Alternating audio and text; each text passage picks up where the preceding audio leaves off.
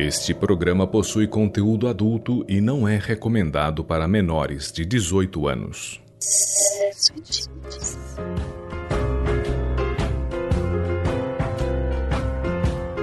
Audioconto Sexo e Tintas Contos do Sexo e Tintas para você ouvir.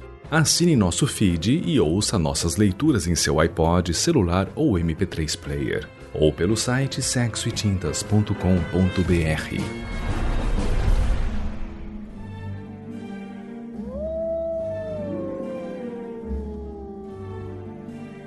Inicialmente eu não notara seus tremores ao sentir o meu perfume.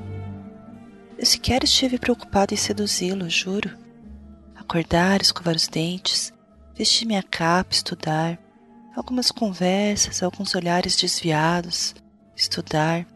Ir para casa, almoçar, estudar, tomar banho, dormir, estudar, estudar. E sempre alguém me dizia: Menina, não fale com estranhos. Menina, siga o seu caminho. Menina, não se arrisque na floresta. E acima de tudo, cuidado com o lobo mau.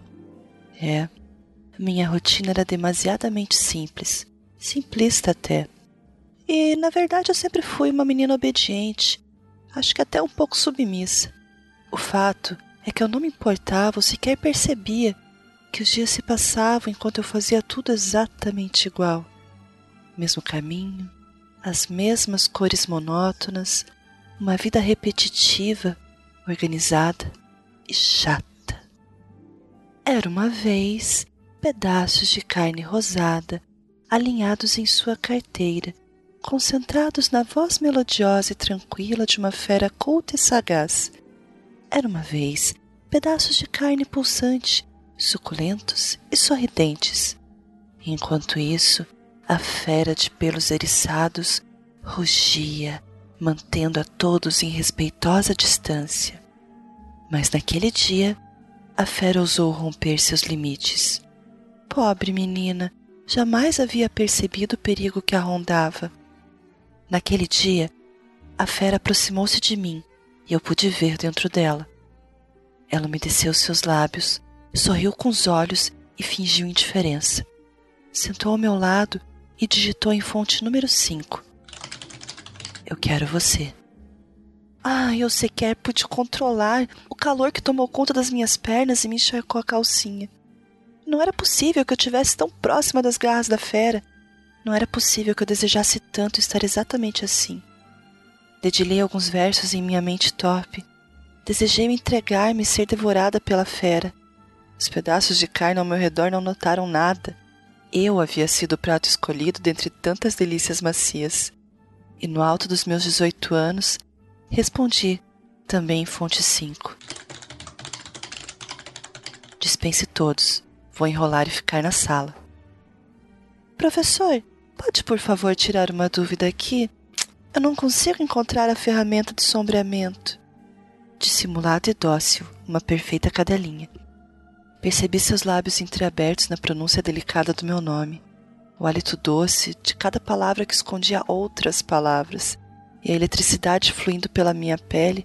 Eu só queria que o sinal tocasse logo, para eu poder acariciar o lobo. Mas enquanto isso não acontecia, explodia por dentro e mantinha meu rosto pálido e sereno, claro, em oposição absoluta ao que eu sentia, tentando me lembrar como é que eu era um minuto atrás, antes de desejar ser a refeição da fera. E então tocou, silenciosamente, arrastando cada movimento. Pacientemente esperei que o restante da classe cruzasse as porteiras, deixando-nos a sós. Levantei. Caminhei como se também tivesse me decidido por ir embora. Parei, encarei a fera e fechei a porta.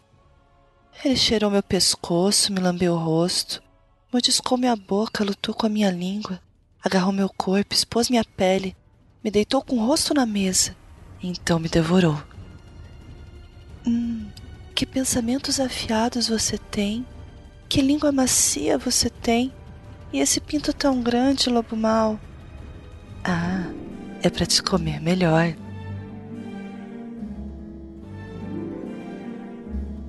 Audioconto de hoje: Quem tem medo do lobo mau?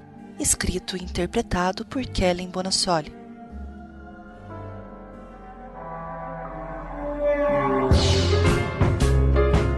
Visite sexoetintas.com.br e conheça também nossos outros autores. Acesse sexoetintas.com.br e nos envie suas opiniões e sugestões. E siga-nos também no Twitter, arroba Sexo e Tintas, e nos curta no Facebook, SE Tintas.